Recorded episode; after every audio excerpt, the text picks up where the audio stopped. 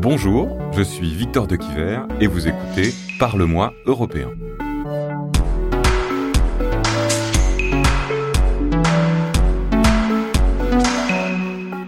En Europe, il y a eu le Covid et toutes les frontières se sont fermées. Donc directement ça, tu te dis, bon, pas trop solidaire. Moi, j'ai tous mes potes qui sont à l'étranger en Europe. Donc pour moi, déjà, c'était un peu un choc parce que je voyais qu'il avait une frontière, mais euh, je la voyais vraiment. Deuxième épisode, le moment où l'Europe a vacillé, le retour des frontières.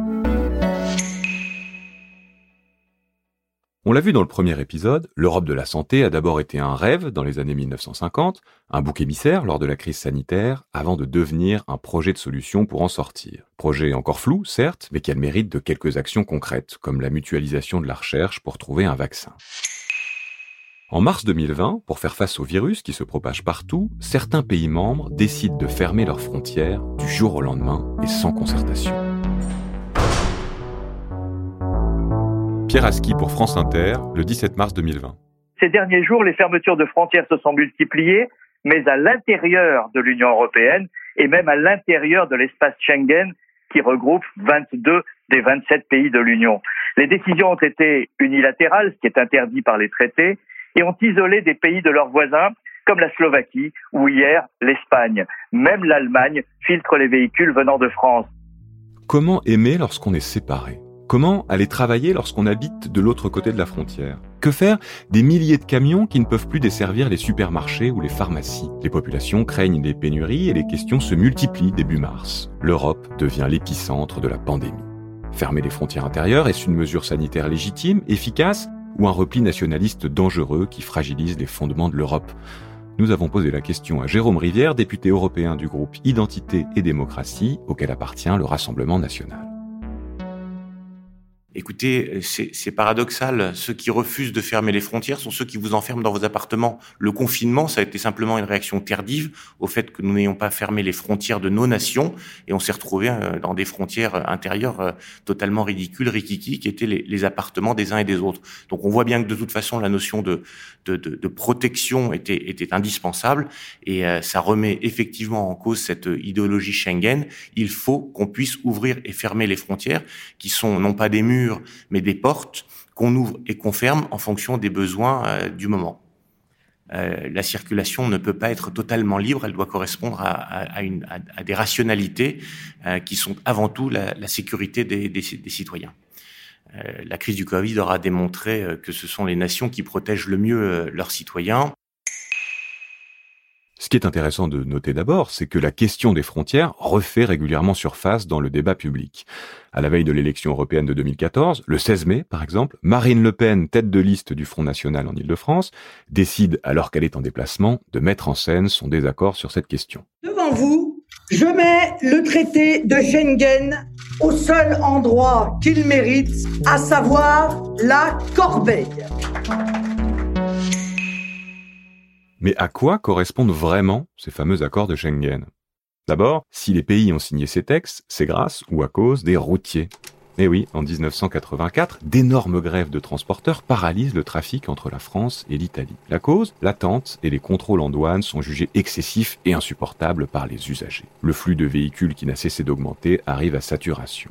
Moins d'un an plus tard, en juin 1985, des représentants de cinq pays se retrouvent alors dans le petit village de Schengen situé au Luxembourg. L'accord qu'ils signent vise à supprimer progressivement les contrôles aux frontières communes et à instaurer un régime de libre circulation. Et c'est sur un bateau que des représentants de Belgique, du Luxembourg et de Hollande se sont réunis avec leurs homologues allemands et français. L'accord est désormais signé, il entre en vigueur demain. Tout automobiliste qui arborera un disque vert sur fond blanc pourra désormais franchir les frontières des pays signataires sans avoir à s'arrêter. En fait, l'accord ne deviendra effectif qu'en 1995. Pour la première fois, des millions de voyageurs se déplacent librement, dispensés des bouchons et des contrôles d'identité systématiques.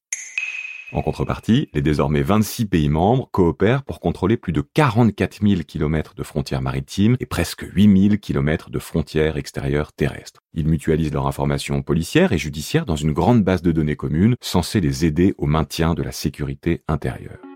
Mais revenons à notre crise sanitaire de 2020. Est-ce légal, lorsqu'on est l'Allemagne ou l'Espagne, de fermer ses frontières avec un autre pays membre de l'accord? Eh bien oui, mais de manière temporaire et dans des circonstances exceptionnelles, comme en Allemagne lors de la Coupe du Monde en 2006 pour éviter l'afflux de hooligans. C'est légal donc, rassurant peut-être, mais est-ce efficace pour lutter contre un virus qui, comme le dira le président Macron, ne s'arrête pas aux frontières? Ce qui est sûr, c'est que pour certains citoyens, ce n'est pas pratique du tout. Euh, salut à tout le monde, je suis Georgia, je suis italienne et j'ai 23 ans. Alors moi j'étais à Paris et en fait, je, bah, venais de commencer euh, mon stage dans une organisation internationale. C'était un peu mon rêve euh, depuis quelques années. En fait, euh, moi, j'étais allée en Italie en février et en fait, il n'y avait pas encore de cas, donc j'étais tranquille et tout. Je suis retournée en France et après deux jours, il y avait ma famille qui me bombardait d'informations en disant, bah, ici, il y a les hôpitaux qui sont pleins de gens, on ne sait pas ce qu'il se passe, bah, on ne sait pas ce que c'est et tout. Donc, je m'inquiétais déjà un petit peu. Mais après, quand c'est arrivé en France, là, je me suis honnêtement un petit peu inquiétée parce que, surtout que bah, je suis italienne de base, que j'ai toute ma famille, mes potes là-bas et que j'étais à Paris, je ne savais pas trop quoi faire. Euh, j'avais fait une semaine de, stage. Déjà, pour moi, c'était un peu un choc parce que bah, moi, j'ai fait euh, un Erasmus euh, en tant qu'étudiante, un autre en tant que stagiaire. Du coup, pour moi, ça n'existe pas de frontières au niveau européen. au début, c'était très difficile quand même. Ça, ça m'a choqué de rester ici, de voir ma famille qui était là, mes potes et tout, qui me donnaient les informations. Donc oui, j'ai passé six mois sans retourner en Italie. Et ça, pour moi, c'était aussi un grand changement. Les étudiants, les biens essentiels, les travailleurs transfrontaliers, les travailleurs détachés, dès le mois de mars, l'Union européenne tente de s'organiser contre ses frontières intérieures refermées brutalement. Il s'agit par exemple de créer des voies réservées pour faciliter le transport des biens essentiels et éviter les files d'attente aux frontières. Karima Deli, députée Les Verts et présidente de la commission transport du Parlement européen. Le secteur des transports a été euh, incroyable, et ça il faut le dire et les remercier, parce que ce sont des routiers qui, par exemple, euh, demandaient des masques, qui ne pouvaient plus s'arrêter dans des euh, aires d'autoroute sûres pour se reposer parce que tout était fermé. Ce dont on parle jamais, même je parle du secteur maritime, où euh, il y avait 30% de salariés qui étaient sur euh, les ports, mais qui étaient là pour aider la vie des gens. Donc il a fallu euh, vite gérer notamment les flux. D'abord des flux de marchandises, parce que nous dépendons des uns des autres. Et donc nous, notre but, ça a été réglementaire et de dire sur notamment les marchandises, il a fallu vite s'activer. Pourquoi? Par exemple, parce qu'on s'est rendu compte que l'autonomie, notamment alimentaire, des villes n'existaient quasiment pas. Vous voyez? Euh, Je prends une région comme l'île de France, euh, on a besoin de stocks alimentaires. Donc ça, ça a été des négociations qui ont été euh, assez rapides, parce qu'on voit l'urgence, mais ça doit nous interroger sur l'avenir. L'Union européenne doit rappeler une de ses grandes valeurs, c'est notamment la libre circulation.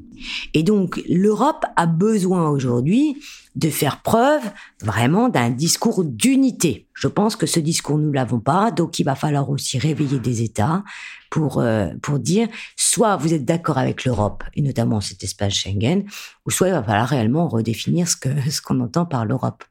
On a beaucoup parlé des frontières intérieures, mais que se passe-t-il pendant ce temps-là du côté des frontières extérieures, celles qui séparent l'Union européenne du reste du monde? Bah, C'est la cacophonie. Faut-il continuer à laisser entrer des ressortissants étrangers au risque d'accélérer l'épidémie ou fermer ses frontières au risque de condamner la saison touristique? Le 17 mars, l'Europe est l'épicentre de la pandémie et les États s'accordent enfin. Les voyages vers l'Union européenne jugés non essentiels sont interdits. Et depuis que s'est-il passé? Les frontières extérieures se sont rouvertes, mais pas en même temps, et pas pour tous les pays. Les frontières intérieures aussi, mais chacun avec sa vision de la quarantaine. Et le 1er septembre, la Hongrie s'est barricadée. Bref, malgré les actions du Parlement et de la Commission, c'est toujours la cacophonie. Sans compter qu'après l'accalmie estivale, le virus est de retour. Jérôme Rivière, député européen du groupe Identité et démocratie, auquel appartient le Rassemblement national. Euh, si la Hongrie euh, considère aujourd'hui qu'il est dangereux pour elle d'avoir des frontières ouvertes, je trouve euh, normal qu'elle puisse procéder à une fermeture de ses frontières. L'important, c'est de pouvoir raisonner à la carte en fonction de la perception qu'on a de la sécurité sanitaire pour ses concitoyens.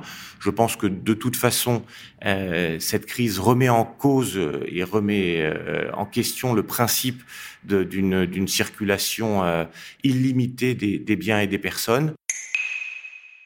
Alors, posons-nous la question autrement. En période de crise et dans un monde interconnecté, les frontières nationales servent-elles encore à quelque chose? Nous avons posé la question à Sylvain Kahn, historien et géographe.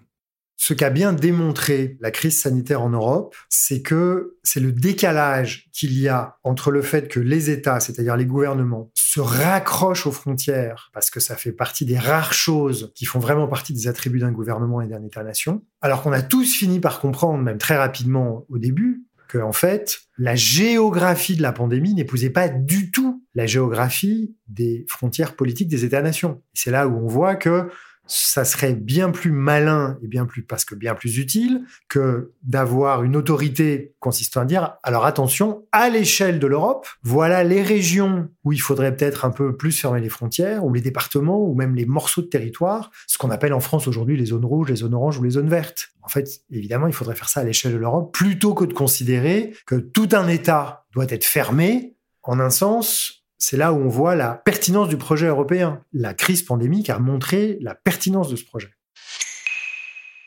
Faut-il une gouvernance commune des frontières Plus ou moins de contrôle intérieur ou extérieur? Il ne tient qu'à vous de répondre à cette question. Ce qui est certain, c'est qu'en mars, pendant que les États membres agissent unilatéralement, la crise économique, elle, se profile. Et elle touchera tout le monde. L'Italie et l'Espagne s'apprêtent à couler et risquent d'emporter tous les États membres avec elle.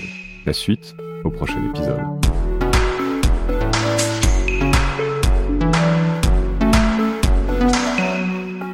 Parle-moi européen, un podcast produit par Bababam pour le Parlement européen, présenté par Victor de Quiver et préparé avec Quentin Tenot.